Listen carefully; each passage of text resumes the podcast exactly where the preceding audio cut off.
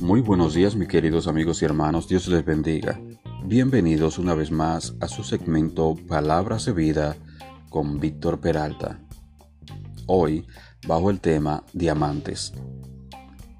Sacó a luz la vida y la inmortalidad por el Evangelio. Segunda de Timoteos 1.10. Hace algunos años, la compañía de diamantes de Bells lanzó una serie de comerciales con el lema Un diamante es para siempre. Se basaban en el hecho de que el diamante es el material natural más duro que existe y es casi imposible de destruir. Lo interesante del comercial es que los protagonistas eran sombras, o dicho de otro modo, los protagonistas eran los diamantes y los actores humanos no eran más que sombras. Por ejemplo, en una escena, un hombre coloca un anillo de compromiso sobre el dedo de su novia, pero tanto el hombre como la novia son sombras y el anillo es la única figura real. ¿Alguna vez ha sentido que vive como sombra? Sabe que los breves años de su vida pronto pasarán y realmente no quiere pensar en lo que vendrá después. Es posible que un diamante sea eterno, pero nuestras vidas en este mundo son pasajeras y efímeras. Puede tratar de ahogar la realidad con alcohol, tratar de olvidarlo en las distracciones, tratar de ignorarlo si quiere, pero como dice Salomón en Eclesiastés, Dios ha puesto la eternidad en el corazón del hombre, y bien sabe que Él desea algo más que lo que este mundo ofrece.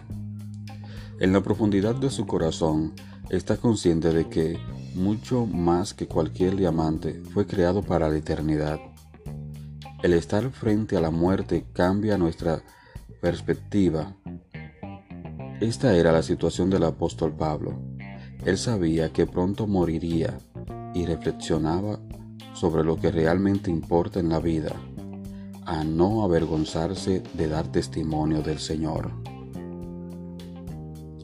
Fuimos creados para la eternidad. Dios te bendiga y nos vemos en una próxima entrega de Palabras de Vida.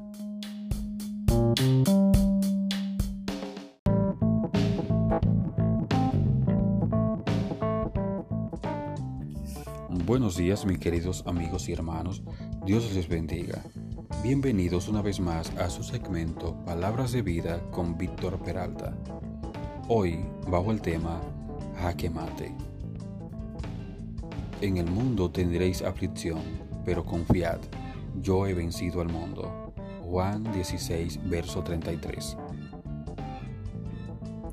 Un jugador de ajedrez siempre tiene planificadas las jugadas que va a realizar y también piensa en las posibles movidas que hará su contrario. De ese modo intenta posicionar sus piezas de la mejor manera a fin de vencerlo. El ajedrecista Planea los movimientos que hará siempre pensando en su jugada clave. Cuando un jugador de alto nivel ofrece una simultánea, domina decenas de tableros, sostiene una gran cantidad de desafíos y lleva en su mente muchas jugadas anticipadas. Así también hacen los líderes mundiales, intentan manejar la paz y la guerra, la política y la economía. Dentro de las naciones hay redes de control de la sociedad que son tan complicadas como una partida de ajedrez. Satanás, el príncipe de este mundo, mueve sus piezas negras para dar jaque mate a las piezas blancas de la iglesia de Cristo. He visto cómo amenaza muchas veces y presiona constantemente para poner en jaque a las congregaciones cristianas. Cuando veo las piezas negras tan organizadas, imagino la cara triunfal del adversario cuando piensa, las tengo en jaque permanente. En cuanto pueda, les declaro el jaque mate.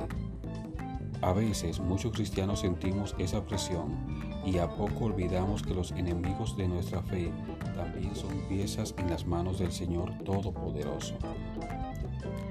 Dios tiene lista su jugada anticipada y el triunfo final siempre será de Cristo si opresión de pobres y prevención de derechos y de justicia vieres en la provincia, no te maravilles de ello, porque sobre el alto vigila otro más alto, y uno más alto está sobre ellos. Eclesiastés 5:8 Confiemos y vivamos en paz. Dios controla los acontecimientos. Dios te bendiga y nos vemos en una próxima entrega de Palabras de Vida.